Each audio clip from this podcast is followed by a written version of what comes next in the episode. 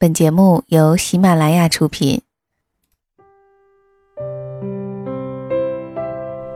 漫漫情感路，曾给我们许多的幸福与快乐。更多时候，我们竟是猛然发现，自己处在一片沼泽，或是荆棘林中。让我们静静的停下来。深呼吸，给心灵一段给养，给感情一个宣泄的理由。晚上十点，诉说心情，聆听你我，听蓉蓉为您讲述每一段属于我们自己的故事，带给您甜蜜而温暖的安宁时刻。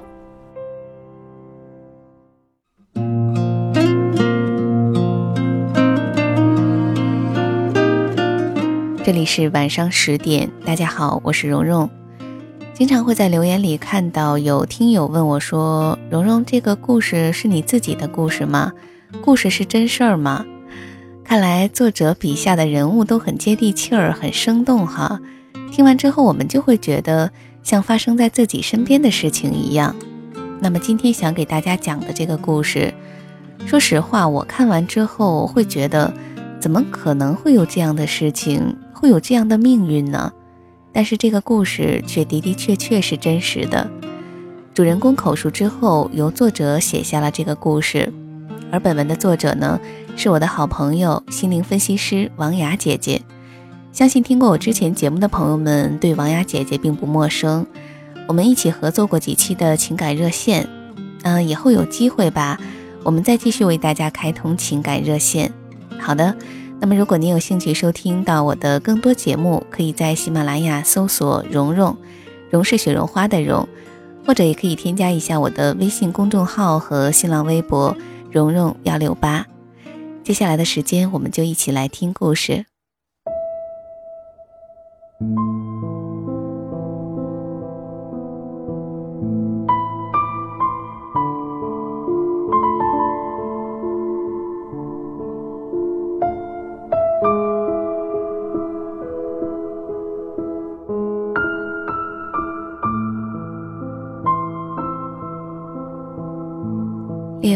尔斯泰在《安娜·卡列尼娜》中的开篇写道：“幸福的家庭大都相似，不幸的家庭各有各的不幸。”我想起几年前在网上认识的姐姐，她在叙述她那轰轰烈烈爱情故事的时候，还特意强调说，她所讲的都是真实发生过的事情。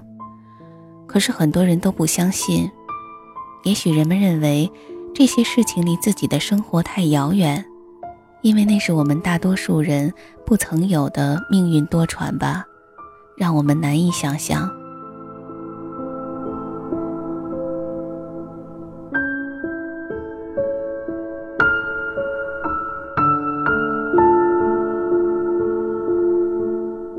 我和姐姐只在视频中见过，她虽然算不上特别漂亮。但总是一副微笑的脸庞，说话声音清脆婉转。我对他的印象总是浮现出与他年龄不太相称的纯真感觉，让人无法相信他在经历那么多人生波折之后，还依然保留着近乎单纯到傻的善良。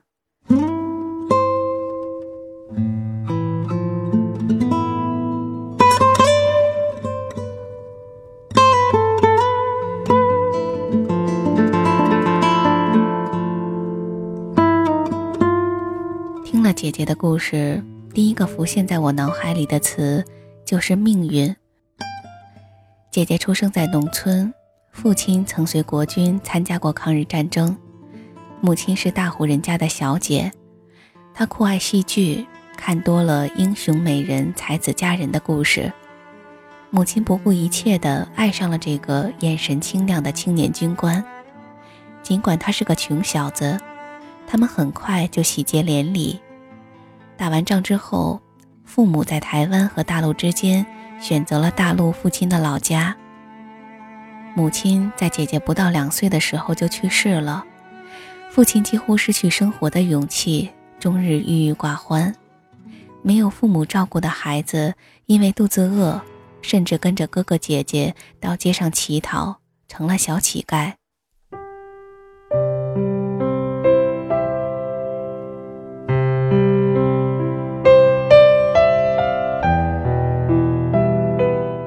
过多久。父亲把姐姐送给了城里的养父母，姐姐的命运再一次被改写。不幸的是，养母并不是真的想要个女儿，她只是因为没有孩子，自己老了需要有人养老。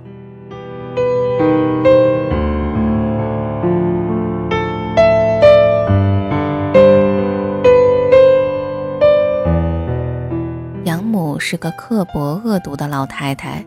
从小到大，不仅把姐姐当做使唤丫头，姐姐五六岁的时候就开始干洗衣服、做饭、打扫卫生等各种家务活。那个年代，所有的活都是手工完成，没有那么多的家用电器。在别的孩子还在父母怀里撒娇的时候，姐姐已经饱尝生活的艰辛。姐姐在干各种体力活的情况下，却经常连饭都吃不饱。养母百般虐待，打骂更是家常便饭。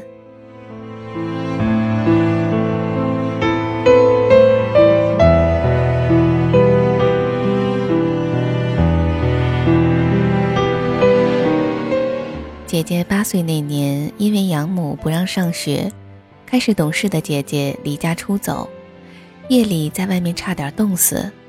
养母也因为周围邻居的谴责。被迫让姐姐上了学，但一点活也没让姐姐少干。姐姐就这样边上学边干活，一直挨到了初中毕业。养母在她十七岁的时候就把她嫁了人，因为男方愿意给很多彩礼，还答应给养母翻盖房子，并同意将来和姐姐负责给养父母养老送终。养母所有的要求都得到了极大的满足。他甚至都没有问过姐姐，就直接同意了这桩婚事。姐姐尽管对这个男人没有太多的印象，可男人大献殷勤，姐姐看他模样还算周正，也就接受了这个生命当中的第一个男人。毕竟这个男人的热情，让饱受世间炎凉的姐姐体会到了一丝人世的温暖。初恋就这样在少女的懵懂中来临。很快办了婚礼，并生下女儿。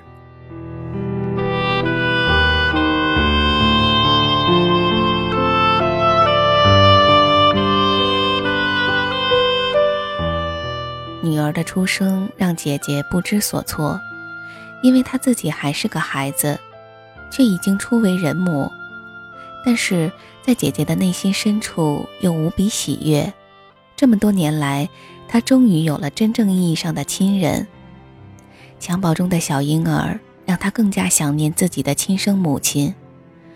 可万万没想到，婆家却因为没有期待中的男孙而毁灭这桩婚姻。计划生育是不允许国企职工再生孩子的，他们没有机会再生孩子，除非丢了饭碗。不久，丈夫就在婆家人的怂恿下找了外遇。外面的女人给丈夫生下一个儿子，结婚没几年的丈夫很快变成前夫，连女儿的抚养权也被丈夫夺走。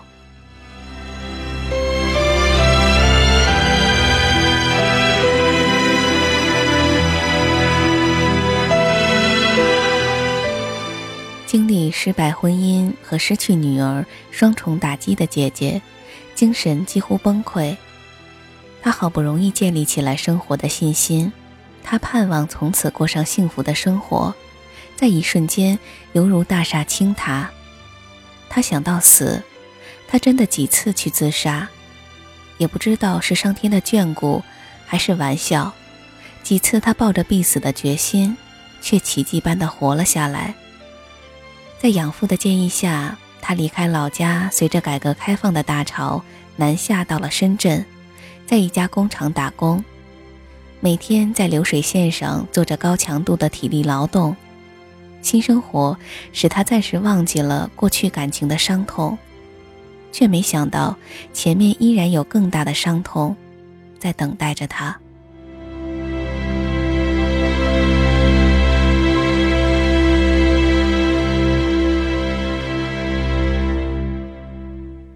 有一天，打工的小姐妹给她介绍男朋友，因此姐姐认识了生命当中的第二个男人。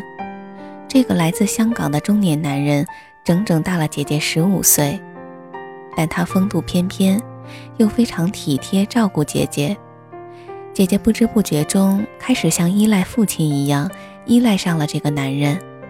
她不知道自己是否爱他，但也不讨厌。加上那个时候，香港经济条件比大陆好得多，姐姐不用在工厂里劳动了，生活变得养尊处优。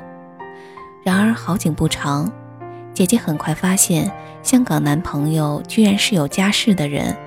他在香港不但有老婆，还有三个女儿。姐姐得知此事，毅然与他分手，男人却死活不同意，说要和老婆离婚，回来娶她。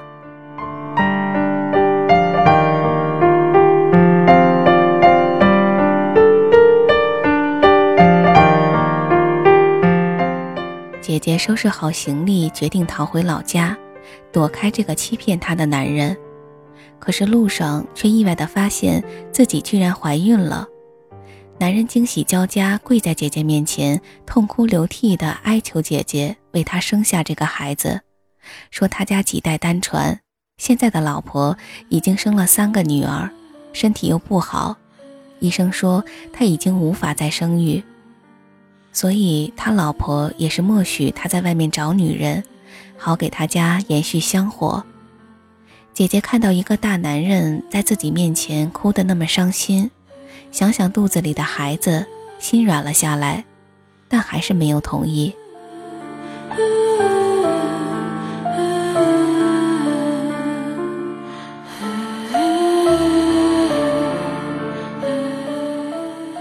没过多久。男人为了证明他没有说谎，竟然带着自己的老婆和小女儿从香港来到深圳和姐姐见面。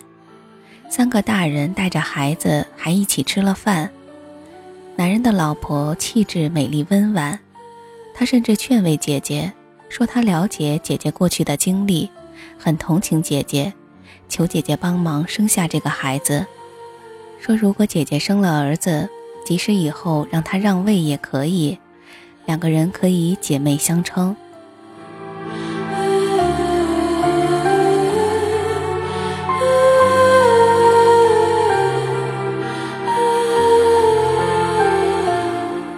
听到这儿，我不由感叹：世上竟然有如此大度的女子，可见她真的很爱她的老公，才能这样牺牲自己，成全男人。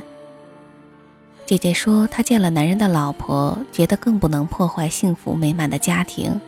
她太了解丈夫被别的女人抢走是什么感觉，她不愿意把这样的痛苦带给他人。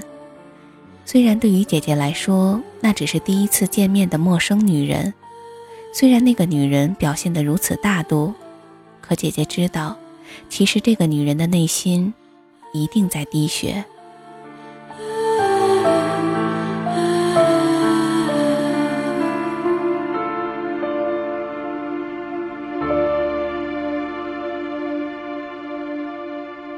最后，姐姐在夫妻俩的央求下，同意生下孩子。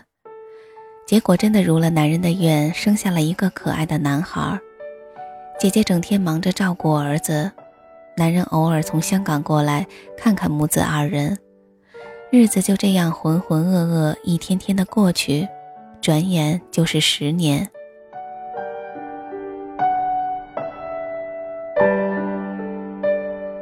姐姐不想再这样继续下去，她找了一份做销售的工作。可是，即使工作和儿子，也无法填补感情的缺失。从小就没有父母爱护的她，内心一直渴望被爱。但是那些年，她感觉自己就像浮萍，由着命运的洪流，把自己带向任何地方，没有希望。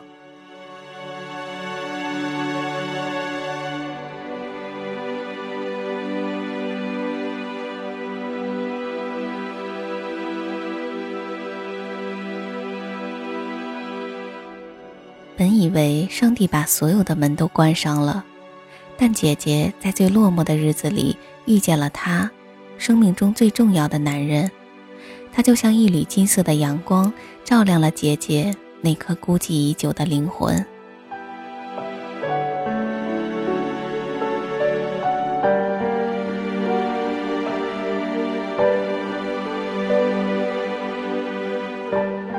姐姐和我聊到他们的相识，想起他的那个他，立刻满脸放光，满心崇拜。我和他开始是网友，他是从山里出来的孩子，我们是同生老乡，在他乡漂泊的人遇到老乡，总是感到很亲切。而且他是我特别崇拜的那种有思想、有文化、特别有才华的人。他十七岁就考上了大学，中文博士毕业。从家乡的省城辞职，在深圳一所贵族中学当老师，直到偶然有缘见面，才彼此爱上对方。我觉得我配不上他，可是他仍然那么爱我。姐姐，你觉得你和他是真爱吗？我问。我不知道两个人之间什么样的爱才是真爱，只是天天卿卿我我腻在一起吗？我想应该不是。说来可笑，我已经是两个孩子的母亲，却有生以来头一次感受到爱情。我和他之间的感情，从来没有掺杂过任何物质的东西。我们互相从眼神里就能看到对方的爱意，来自灵魂深处的爱，直接就能读懂对方。他说我是一颗蒙着尘埃的宝石，一不小心就滚到了他的脚下，他幸运地捡了起来。发现原来是一颗璀璨的珍宝。如果不是真爱，我不会一路颠簸地跑到西部的大山里，去看在那儿做支教工作的他。不是真爱，他不会半夜三更在漆黑的山路上冒着生命危险赶路，只为能和我多待上几个小时。不是真爱，我不会每天把他发给我的短信全部手写抄下来。只为想他的时候，看上千百遍都看不够。不是真爱，我不会疯了一样徘徊在他的学校周围，只为看他一眼。不是真爱，在他选择分离的时候，我不会选择放手。姐姐由动情转向黯然神伤。我知道姐姐深爱的那个男人是有妻子的。尽管妻子之前曾经背叛过他，但是他和姐姐的相爱终究背负着社会道德的枷锁。姐姐接着说：“他选择分手，我理解他，我相信他对我的心。在别人眼里我是第三者，而他是老师，他要给他的学生做出榜样。哪怕我们不可能在一起，可是我们的心始终靠得很近。”后来，后来我才知道，他患了不治之症。没过多久，我们就阴阳两隔。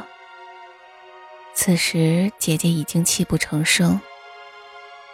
当我去大山里看他的时候，他在苗寨人心中的神树——三棵千年白果树下，和我约定：我们以后生生世世的做情人，健康快乐的活着。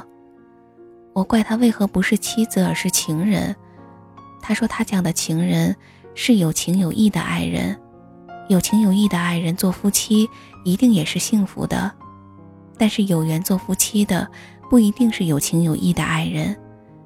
所以不管我们是否在一起，我们的心永不分离，我们的灵魂永远在一起。他和我约定要好好的活着。可是命运却选择他先我而去。他说他这是受到了老天的惩罚，可是我宁愿惩罚的是我。我已经选择了放手，只要他还活着。姐姐，你现在过得好吗？我关心的问道。姐姐从往事回忆当中恍惚过来。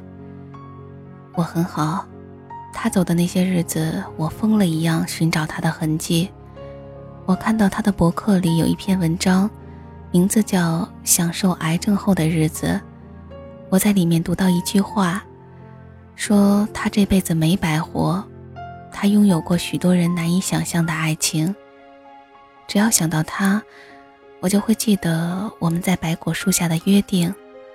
我现在很快乐、很健康的活着，因为我要信守承诺。我也替他活着，享受每一天幸福生活，爱自己，爱家人。有一天到我离去的时候，我也不会孤单，因为我知道，他一定在某个地方等着我呢。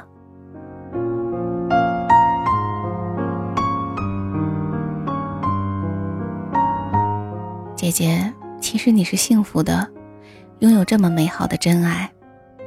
我唏嘘不已。姐姐说：“我说出我的故事，是想告诉世人，这个世界上真的有真爱，真爱是永恒的。